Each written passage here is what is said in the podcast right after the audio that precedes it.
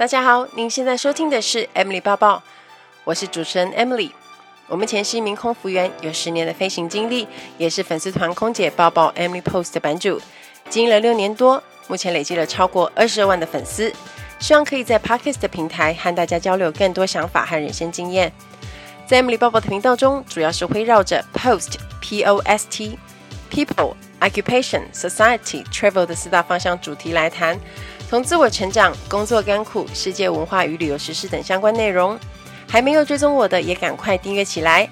现在在 Apple Podcasts、Spotify、Google Podcasts 和 KKBox 都可以收听得到 Emily 报报。你如果喜欢这一集的节目，也欢迎大家在 iTunes Store 给我五颗星的评价，也可以留言鼓励我哦。今天的节目就开始喽，请让我带着你的思绪一起飞翔。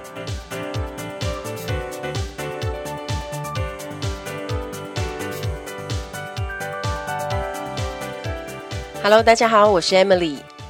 这一集想要跟大家分享一下我这个礼拜有做了哪些事情，然后最重要的是我要跟大家谈一下最近对我影响很大的新闻。大家这几天应该都会看到新闻一直在讲，就是我们公司国泰航空大裁员八千五百人。那在这一集的节目，我会跟大家分享我的心情，还有这整件事情的感想，还有究竟是发生了什么事。首先，现在聊一下这个礼拜呢，我去做了一个演讲，也是我第一次接的高中演讲，就献给桃园的大新高中。那那一天有总共三百五十位餐饮课的小朋友们听我分享关于飞行的工作还有生活。那我的工作非常重要，就是我要提供一个方向给他们，让他们去思考自己未来有没有想做什么事情，然后会不会对航空业有兴趣。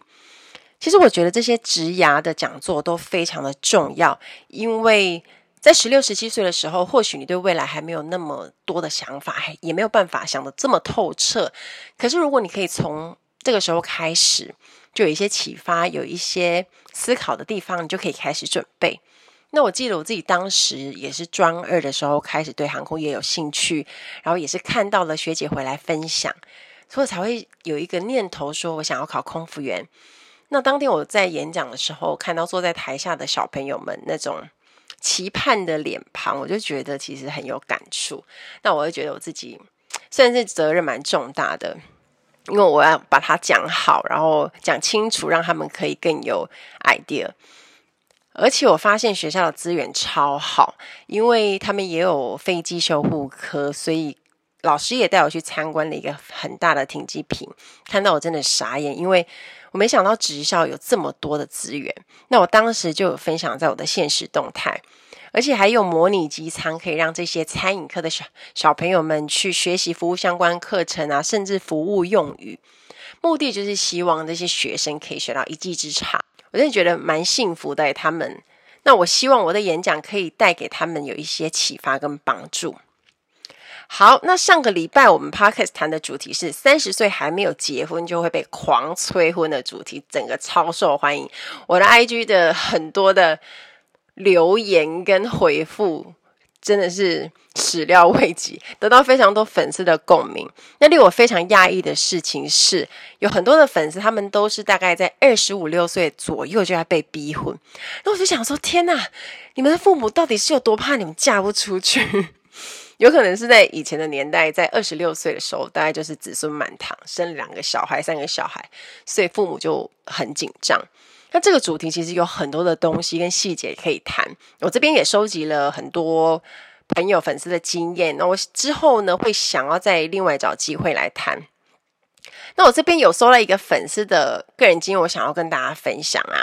他跟我说。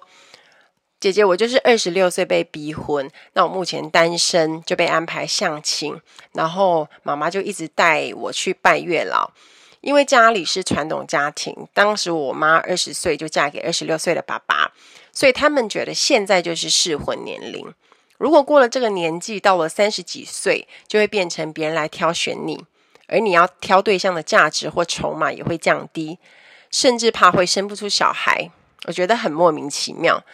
但我不明白，不明白的是，为什么二十几岁不是不应该是好好的拼一番事业的年纪吗？我不太想被长辈限制，而且我的个性是处女座，稍微有点叛逆，所以呢，他们越是想要帮我挑对象，我就会越排斥。我从来都没有说我不想交男友或者是嫁人结婚，但因为这是一辈子的事情，我不想要为了嫁而嫁。如果找不到一个爱我的人，或许单身是不是会好一点呢？因为姐姐你分享的实在是太有感触了，所以我有感而发，说出我的心里话。尤其是当妈妈第一次帮我安排相亲时，当让当时的我非常的受伤，因为我觉得二十五六岁还不必要到相亲吧。好，以上是这位粉丝碰到的状况，我相信也是现在很多在听节目的。有碰到的状况，这个就是我上次在节目里面谈的外在因素的压力。其实爸爸妈妈就是因为比较传统的关系，在很多的在这件结婚事情或者是生小孩上面，或多或少都会给小孩造成压力。那毕竟他们以前就很早就完成结婚生子这件事，但就你的状况来说，你的观念我觉得非常的好，也非常正确。因为其实二十五六岁，回想起我自己的二十五六岁，我觉得那是一段非常重要的黄金时间。那可以好好冲着自己想做的事情，然后像我就是花了很多时间在飞行，然后去世界各地看了很多我觉得很新奇而且很有意义的一些体验。那不管是工作还是梦想，我觉得这段黄金时间是非常美好的，而且青春是一去不复返，就是 很快，转眼十年可能就过去了，或者是很快，就是你现在觉得自己很年轻，可是一下子时间就过了，所以不要到时候再去后悔你有什么事情没有做。那我会建议呢，你遇到这样的状况的人，你可以试着跟父母沟通看看，那讲出自己的想法，因为。总是要有合适的对象才可以结婚生子啊，也不是像买菜一样，然后多多少多少钱，然后就买了。我在线动里面特别有提到一件事情，就是有些人碰到父母情绪威胁的人，其实是更辛苦的，因为最终还是要去关心的是子女的快乐跟幸福。那本来婚姻就没有保证幸福到永远。你才是主宰自己幸福的人。那我觉得当事者，你觉得怎么样？你的感受是什么？你要说出来。那这个东西，你的感受绝对凌驾在所有的事情之上。这是我给你的建议。那希望对大家有帮助，加油。好，那我们来进入今天的主题。嗯，从几个礼拜以前就一直有传言说国泰航空公司要大裁员。那要裁员的数字具体就变来变去，也有很多的说法。那在新闻的标题常常就会出现，这时候朋友们啊、亲戚啊就会开始关心，然后来问我。那其实我们都不太知道，我们员工也是跟大家一样，是看到、听到传言。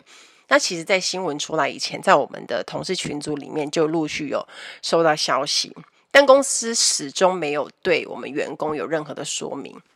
但其实我们都有心理准备，就是哦，裁员是早晚的事情。其实这件事情并不是谁的错，只是因为疫情的影响太巨大了。那航空业、旅游业是首当其冲的重创。那从阿联酋航空开始大裁员时，其实就知道走到这边好像应该是时间早晚的问题。比较令人忐忑不安的是，不知道会是什么时候。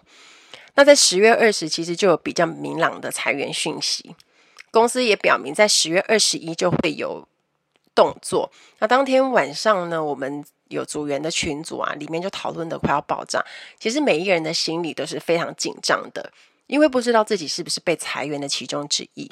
那我相信那天晚上对很多同事来说都很难入眠。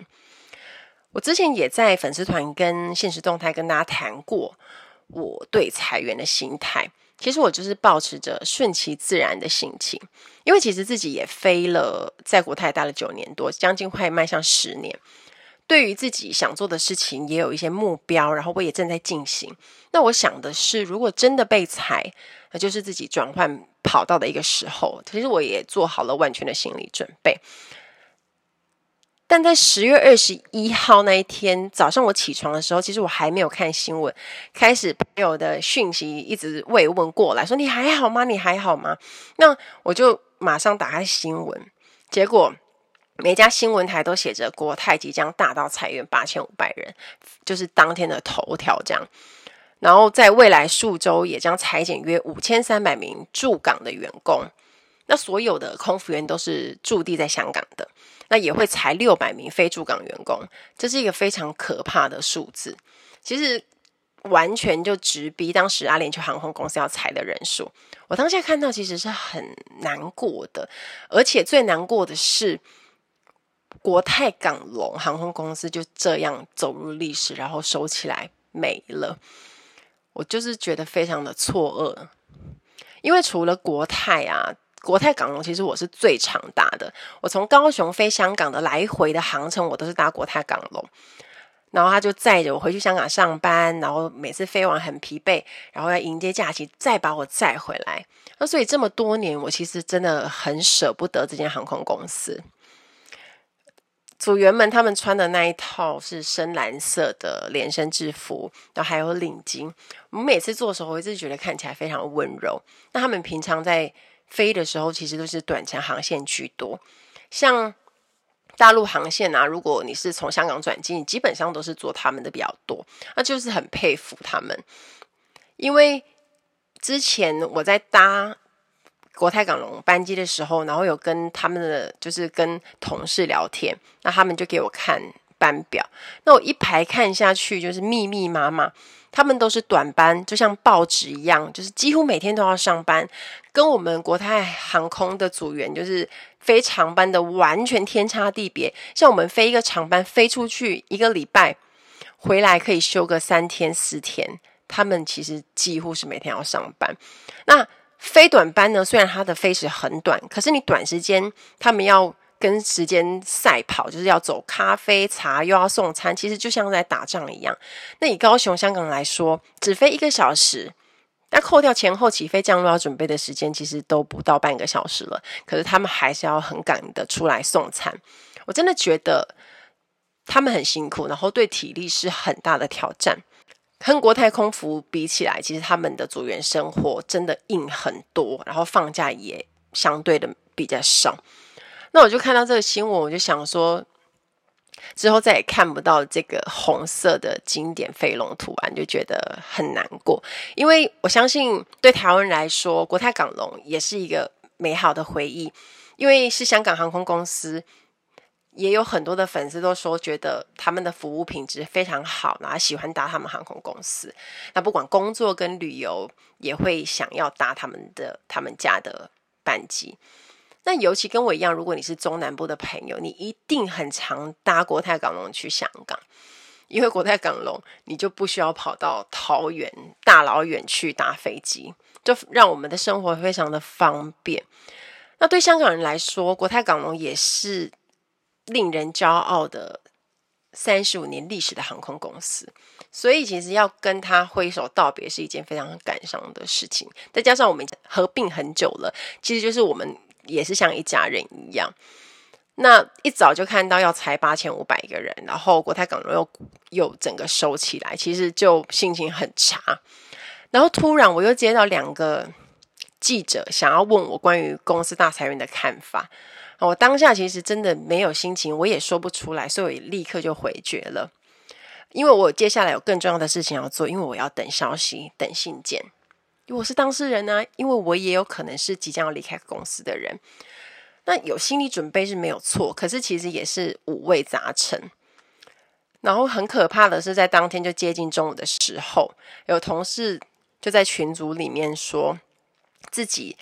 呃，就是我们公司有一个专门用来查询班机的 apps，无故自己就消失了，然后没办法登入公司的网站，就开始非常惊慌，因为这个就是很像，就是你被公司裁员的征兆，然后你没办法登入公司的网站，接着开始陆续也有人发生一样的事情，过没多久呢，他们就说收到裁员的信件，所以这对所有人来说是一件很煎熬的事情，当大家在。群组里面讲自己发生什么事，然后你看着很替他们难过，可是你也不知道自己是不是下一个。你被裁是可能就一下子的事情，可是你的心情已经悬着很久了。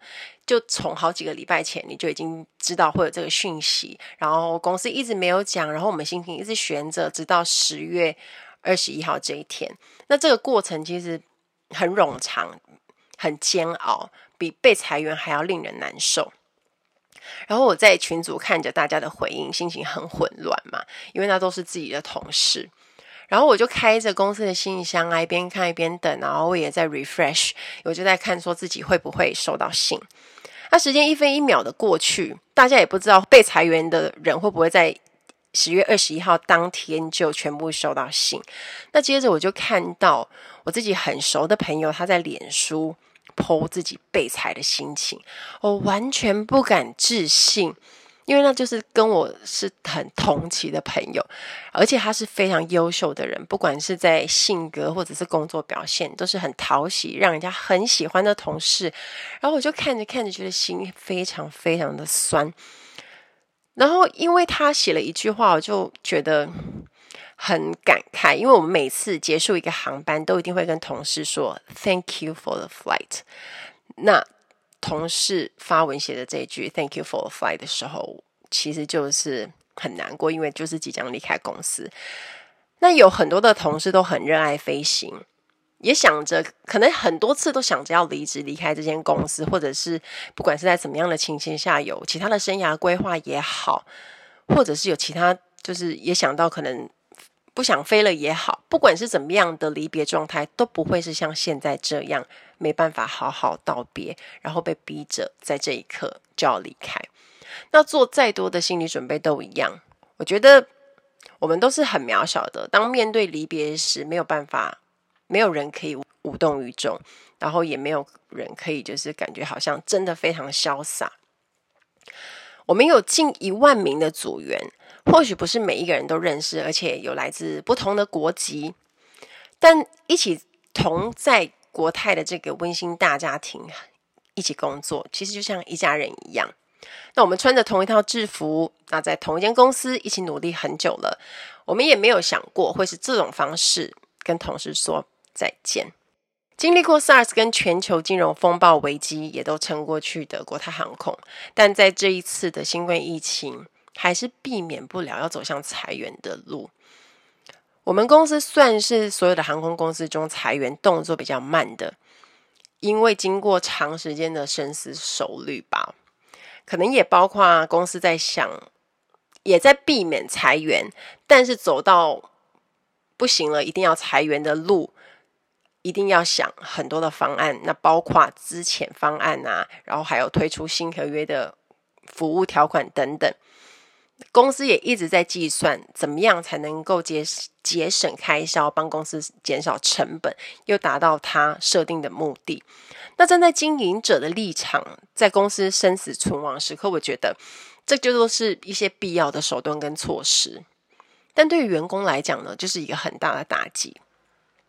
第一批被裁员的人，除了国泰港龙航空的所有人，还包括我们国泰组员，大概约两千多位。但是留下来的人呢？我们就是在这一次就当天，应该下午，应该下午三四点的时候，我的新就看到一封新邮件，然后我就吓到，想说是什么，就点进去看，是公司寄来的有我员工编号的新合约。这个新合约让所有人都傻眼了，因为公司。把不同阶级的组员的薪水都大幅调降，最多有最多被降的有大概百分之三十六左右。那我们的底薪呢也被封顶了，意思就是说最高我们就只会拿到那个数字。然后当然还有各其他的福利啊，若不幸之后遭到资遣，领的钱跟计算的方式也跟第一次被资遣的人不太一样。对一些年资。越久的人其实也会越不划算。那福利薪水其实有点复杂，在这方面我就不多做讨论，因为它可能牵扯很多的规则跟法律。但是重点来了，不签新合约，你就要离职，公司就会解雇你哦。而赔偿方法跟第一批被裁员的员工很类似，相信大家可能陆续也会从新闻那边知道。所以现在留下来的人就会非常的苦恼，就是我们。这个时候才应该开始害怕，因为公司并没有排除这些留下来的人他会全部留着，他也没有排除会不会再继续裁员，因为短时间内他还是要承受亏损，能够撑多久，其实大家都不知道，是一个未知数。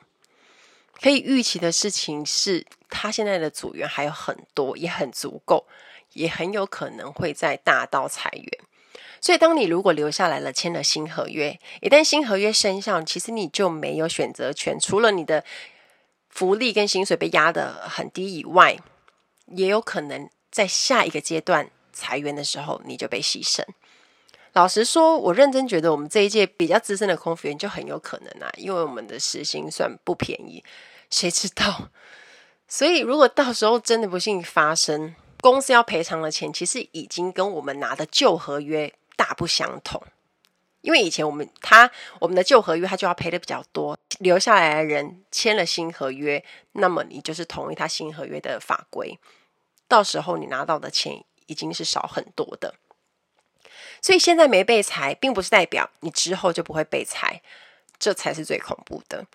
我觉得其实签了合约保证的，从来都不是自己的工作不会不见。得到了保证的人只有公司，因为新的劳动条件跟薪水计算方式都已经不相同了，所以你可以预期的是，当航空业这几年在，因为航空业预估是二零二四年才会恢复到像以前的这个样子，那现在是二零二零的年底，那我们可以知道的是，在接下来的半年，甚至在一年两年，供体时间的日子可能还有一大段的时间。那你这样的薪资条件在香港生活是非常辛苦的。就以像我们一般空服员来说好了，如果我们因为我们每个月，如果你是因为我们都是住港的嘛，那很多人就是在香港要租房子，每个月要付房租，就是你很省很省，跟同事睡上下铺，你每个月的基本的房租开销跟水电啊，有的没的那些，也要至少台币一万五以上。像以香港的租房的水准，就是它的租金是很贵的。那你有可能不止要跟一个同事学你要用一万五去租房，你可能要跟好几个同事学才有这个价钱。那你还不包括其他的日常生活开销诶。然后如果你想要自己住，或者是就两个人一起睡三个人一起睡就是想要有好的居住品质，或者是也不要说好的居住品质，就是你自己一个人一间房间的话。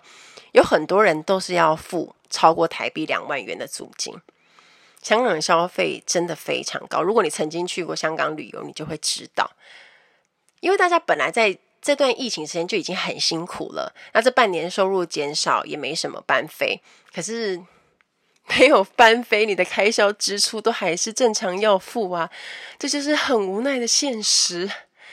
现在新合约跟签跟不签，其实都需要好好的思考。那每个人考量的东西不一样，不管怎么样，都要做出对自己相对有利的决定。那刚好有一个粉丝呢，他看到我分享的动态，他告诉我他的状况。他是澳洲维珍航空的员工，在公司破产重组的当时呢，他有提供他们员工一个资前离职方案，那算是全部的东西都有付。可是他选择留下来，结果他现在新雇主，因他们要推出新的合约，那条件当然就是有很多的跟动啊，比较差啊，就差很多。他一整个就非常的后悔。他跟我说，他就像是股票被套牢，然后就动不了的感觉。所以当他看到我的发文，特别有感，那也因此跟我分享他的经验。然后我看到这两天有一篇新闻说。已经减了的东西，就算未来公司状况好起来，也不会再加回来了。我觉得这句话真的是一针见血，讲得非常好，是很令人难过，没错。因为可能公司原本的福利是让人家觉得很好、很人性化的，可是随着大环境不好，这就是现实。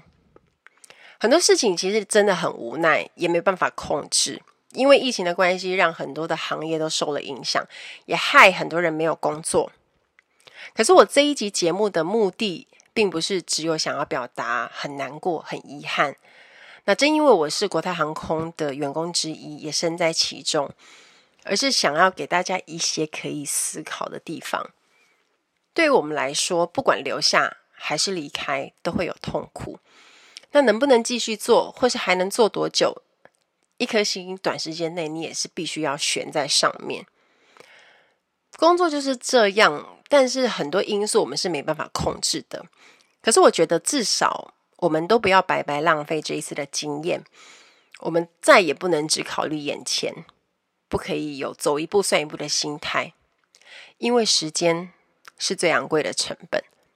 有一句话我觉得讲得很好：太舒适的环境往往蕴含着改变，习惯的生活方式也许最具危险。我们都要去思考未来的路，我们想要怎么走。所以，对被裁员的同事和选择不签合约的人，都要面临找工作。那如果你选择留下来的人，也可以说只是暂时有工作，因为未来的事情都很难讲。那除了要去承受薪资福利变差，当然也得承担有可能再度被裁员的风险。所以从现在起，我觉得我们所有人能做的，其实就是提早做规划。那假设不幸真的有那么一次，期望不要，也最好不要。但是假设真的发生了。我们也不会像这一次一样没有方向，很无助。你至少知道自己接下来还有什么选择。那我想跟航空业所有的同事们说，大家都辛苦了，尤其是我们国泰航空公司的同事。那也希望大家继续加油努力。我知道我很多的同事都非常多才多艺，那就算未来不在天空飞，也会在其他的领域有更好的发展。期望疫情的危机可以早日结束，也希望我们都很热爱的航空业可以早日复苏。熬过那些无法做选择的时间，才能选择自己想过的生活。我想送给每一位因为疫情影响生活和工作的人，我也想要帮我的同事们加油打气。在任何时候，我们都能努力，不辜负自己，相信未来也不会辜负我们。那这两天呢，也很谢谢所有的粉丝们。鼓励跟留言，那在这个非常时期，真的觉得很感激，很温暖。那我也承诺大家，我会帮我的未来做好最好的规划。那一有什么样的消息跟变动，也会第一时间跟大家说。在听节目的有些人，一定也有碰到生活和工作上的难处，可能这些事情很棘手，让你觉得很挫败。所以那一天我在脸书看到文案老师唐崇他分享的一个句子，超级有感。在这边，我也想送给大家：失败虽然会让你难过，但它不会一无所获。你如果喜欢这一集的节目，也欢迎大家在 iTunes Store 给我五颗星的评价，也可以留言鼓励我哦。听完今天的节目，你应该有些想法，我也很想知道大家的回馈。如果有想法和问题，欢迎到我的粉丝团或是 Instagram 找我，只要搜寻“空姐包包 Emily” 就可以找到我。你也可以截图这一集的节目，分享到你的 Instagram 现实动态上面 tag 我，让我知道你有在收听，也让我知道你对 Emily 包包的看法哦。最后感谢大家收听这一集的节目，真的非常的感激哦。我们下一集再见喽，拜拜。